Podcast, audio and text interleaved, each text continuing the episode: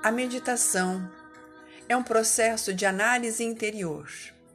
Observamos os pensamentos, como eles vêm e vão, e as emoções e os sentimentos, como e onde eles se manifestam no corpo físico.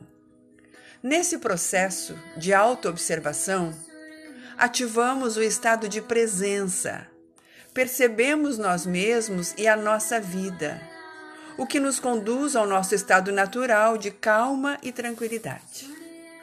A quantidade de pensamentos e emoções começa a diminuir. Ganhamos espaço entre um pensamento e outro. Aprendemos que não devemos necessariamente acreditar nos nossos pensamentos, pois não somos eles, mas a consciência por detrás de tudo isso. Para mim, meditar é focar no que realmente importa, no que é real. Estar no momento presente e conectado à consciência. O estado meditativo é se sentir totalmente conectado ao fluxo da vida, ao universo.